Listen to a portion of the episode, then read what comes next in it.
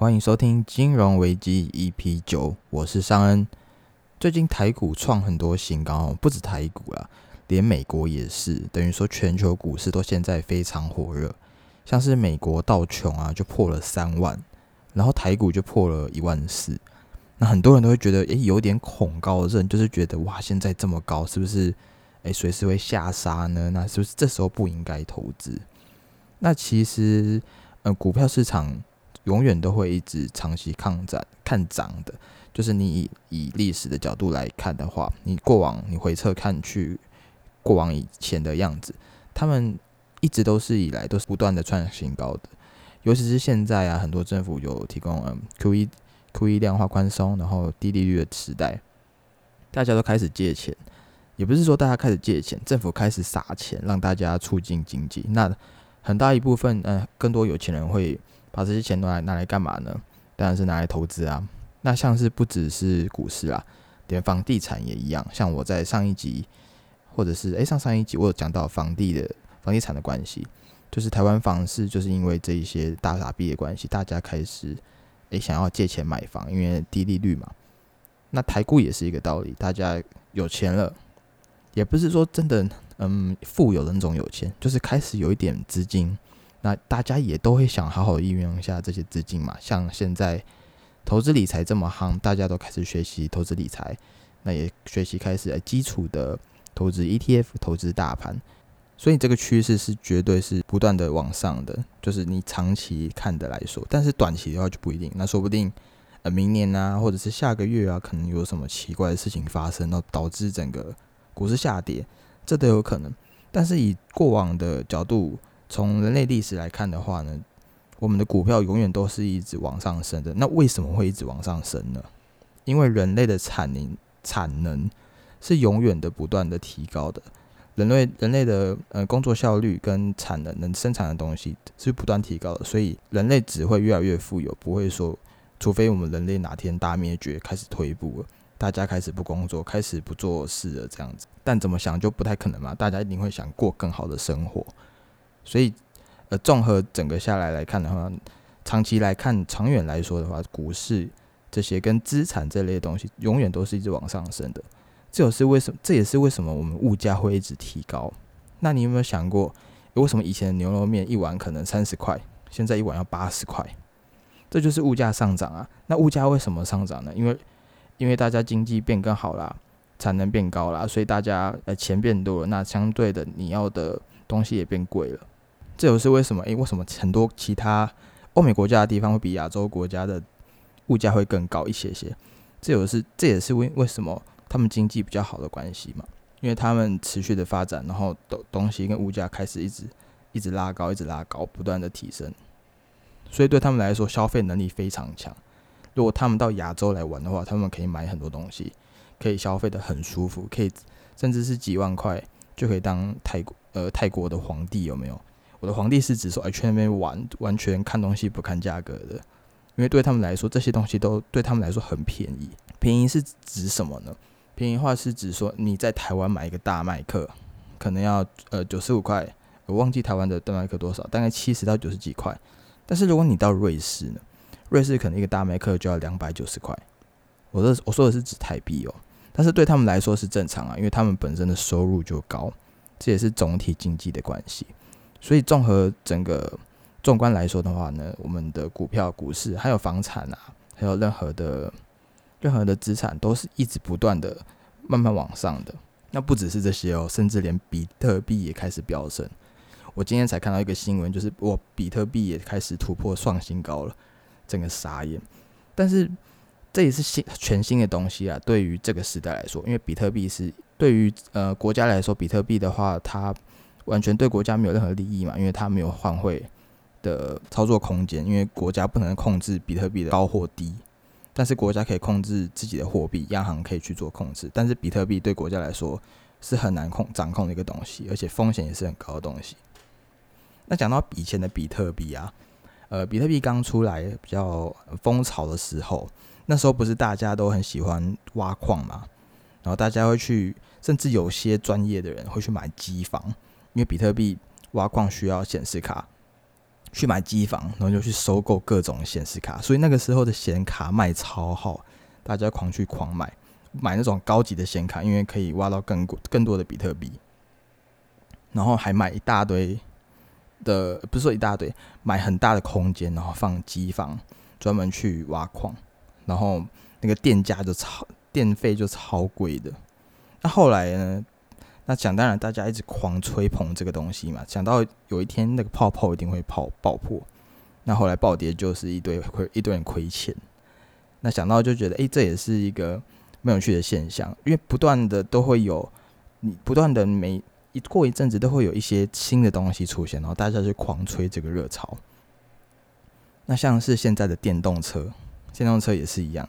像特斯拉、Neo 啊。在大家狂吹捧这些电动车的概念股，但但是这是泡沫吗？我觉得它多少有一点点泡沫的概念，但是它什么时候会爆，我也不知道。因为确实它确实是未来的趋势，只是它现在股价股价是确实很高，它的它的价格已经远远超过了它目前的公司的价值，因为它现在盈利能力确实还没有办法掌控，还没办法驾驭它现在这么高的估值嘛。那大家都是买一个未来，像当时的比特币，比特币也是一样，大家都是想要买它未来继续上涨的那个概念。那接下来我们直接讲到主题，就是美国审查中概股。那美国众议院呢，在十二月二号，他们全票通过了外国公司问责法案。那这个法案是什么呢？这个法案就是会要求在美国交易所挂挂牌上市的外国公司。必须在三年内遵守美国的审计标准，否则他们就会要求退市，不然就是不能上市。那虽然法案针对是所有外国的企业，可是但是目前美国监管部门还是不能有效获取就是审计文件的上市文公上市公司中，中国公司就占比超过了百分之九十哦。那很明显嘛，美美国摆明就是针对中国。好，那继续看下去，那不是看下去，你们继续听下去，美国众。公众公司就是会计监督委员会，就是二零零一年美国安然公司诈欺案后设立的机构。那也就是诶，发生事件过，发生一件很大条的事之后，才会开始成立一些机构，才去处理这些这类的问题嘛。那每个政府都是一样，然后他们就是针对上市公司的审计进行独立的监管。那目的当然啦，就是保护投资者的权益，保护这些呃贪婪韭菜被收割韭菜的权益。那通常而言呢，在美国上市的公司都要经过委员会的审计。不过这项规定啊，跟中国的法律是相冲突的哦。因为会计师事务所在对公对公司进行审计的过程中，将可以获取公司的各类资料，就是你各种呃财报啊，各种各式这样的细项啊，他们都会去问，然后形成一些，就是会整个形成一个审计工作记录嘛。那些这些的材料、这些资料都会被被称为审计的底稿。然后中国多项的法律就是有法规也明确的说，审计底稿这些档案应该要存放在他们中国的境内，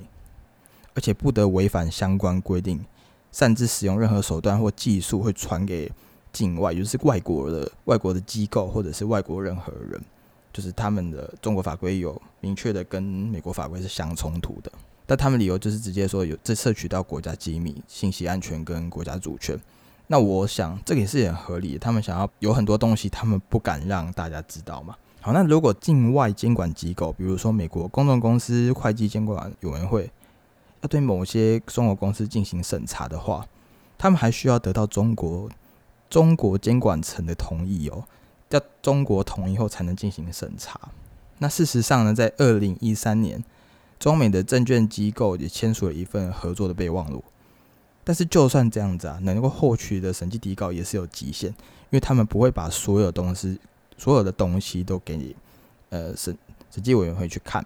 然后也无法达到达到所有对中国上市公司的有效监管，这也阻碍了美国公众公司就是会计监督委员会对是就是监督的国家也不止一个嘛。也考虑到中国的总体经济量，在美国上市公司的数量也是超多的，有百分之九十以上，所以中概股也成为了美国这个委员会最不满的一个重点。那为什么不满呢？他们也不是无缘故要搞你，也不是无缘故要监督你。你想想，前一阵子才发生了瑞幸咖啡的财报造假的弊案，那这个也是非常大条嘛，一堆投资人就整个超不爽的，然后股票也整个大跌。说到瑞幸咖啡，那我就简短说一下他们做了什么事。他们就是虚报了他们的营收，因为他们很多的卖出的咖啡其实是他们那时候为了行销手段而送出了一些兑换券，然后他们把那些民众就是拿兑换券免费换的咖啡、免费换的饮料，他们也算入他们的营收。所以虚报了超多的营收，呃，被然后被抓包嘛，有一个放空机构直接抓，还特别派人在那边去看，去那边就地去观察，他们目前的经营状况是不是符合现在的股价、现在的财报报出的营收。那后来发现就是哇，事情大条了嘛，然后整个报告出来之后，连瑞幸咖啡自己的高层都出来出面道歉，承认这件事情，这也是一个爆点，我觉得这也是。美国会更开始不信任中国的一个点。那说到这个，我觉得瑞幸的高层也是也是够真男人啊，他们敢面对，他们不会说啊打死不承认啊，没这件事这件事这个东西，就是我还蛮 respect 他们做这件行这个行为的。我的行为是指说，嗯，有出来认错这件事情，而不是说打死不认。那后来呢，当然是全世界都对中国的上市公司开始很多不信任嘛。那像外国人啊，以我的印象就是。嗯，他们会对你很一开始会对你很信任，然后信任慢慢建立之后，会开始完全对你信任，甚至诶有些东西就呃睁一只眼闭一只眼，也不会特别去去查你或者是查水表这一类的。但是呢，如果你只要不康一件事情是背叛他们的，你只要失去信任就完蛋了，他们永远就不会再信任你，什么都把你查到底，查到你整个整个内裤都翻出来都要看出来那种。好，那我们继续讲，继续讲到我们美国审查中概股这件事情。好，那在外国公司问责法案生效之后，在美国上市的中概股公司，就是也是被夹在互相冲突的两国的监管层中间嘛。一个说，一个要求说啊，你要把答案给我，然后你自己家的人又说，你不准把答案给别人的人，别家的人，就等于说，哦，我想做别家的生意，我想。从别家那边得到更多的集资来经营我的公司，可是我家这边就又阻挡我这个东西，说：“哎，你不能提交。”那你被夹在中间，一下要给，一下又不能给，但是我又想赚钱。简单来说就是这样子。那摆在他们眼前选择呢？那就是好，你不给，你想要乖乖听家里大人、齐大人的话，那你就要退市嘛，就是另外寻找其他地方上市。那要么就是转审计事务所去接受美国的方面的审计，或者是接受中美两层的审计，就是推高那个审计的成本。因为你就要审计的话，这也是花非常多钱的，要花好几百万美金一年哦。你要你光做审计的话，你就要花好几百万美金做这件事情，更何况是你要同时做中国跟美国两边都同意的审计，那这也是另一个层面好，那在这个法案呢，其实在今年五月。已经在美国的参议院有通过了，那目前两院都有通过，所以下一步就是由直接由总统去签署，签完之后就可以正式生效成为法律。那我我自己也很好奇啦，那下一步不知道是什么时候签，所以如果是呃明年交接前签就是川普嘛，那交接后就是拜登。那如果是拜登的话，我觉得又有变数了，说不定他们又会去跟中国去谈一些更多的。不一样的东西，因为国家毕竟都是为了利益嘛。那法案生效后呢，将对就是有将近将近一百多家的中资企业造成影响，也不只是呃最近很火的 Neo，那也包含了腾讯啊、阿里巴巴，还有中国银行啊这一类的。那最大影响呢，我觉得是国企那一类，尤尤其是中国的银行，他们应该是选择退市的几率会蛮高的。那为什么？因为他们很多的档案是不想要给美国去看的嘛，这很明显。尤其是那种有很多高机密的东西。那其实不少的公司也是启动回香港二次上市流程，去规避这些新法案对公司的负面影响。像是之前嗯上市失败的蚂蚁金服，也可能是很早就知道有这个风声，但是马云后来就是被抓去约谈嘛，整个上市失败，也不是说失败啊，就是暂。呃，好听的说就是暂停，但是这个蛮真的很尴尬，因为他们已经彩排过很多次，就在香港跟上海上交所上市的准备，还彩排过喽，还准备好喽，那我就会在前几天开始，前几天就决决定说，哎，暂停上市。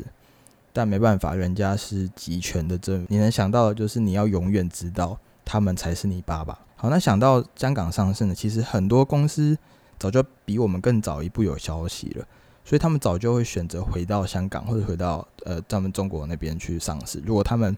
早就意料到他们不可能交资料给到美国那边的话，尤其是跟金流相关的东西，他们更不可能把这些更多的机密资料给美国，给美国看。那这些就像是 RCEP 一样，很多台商其实早就到东南亚设厂了，他们一定是比我们的新闻爆出来之前更早、更早就知道，诶，有这些内线的消息。那政府开始有这些动作，国外开始有在签署这些动作，那他们早就预料到这些东西，所以他们一定会提前去部署他们未来的操作，就像股票一样，很多人都会听消息面，但是其实市场早就反映了你听到的消息了。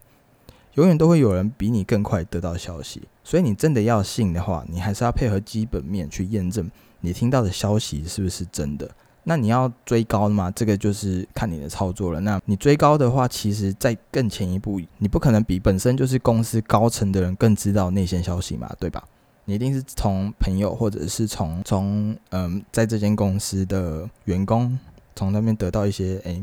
拼拼凑凑一些线索、一些消息，去得知这些公司未来的操作跟发展，你一定会比这些员工、比这些做决策的高层会更慢一步。他们一定会在更、再更快一步，比你先买入。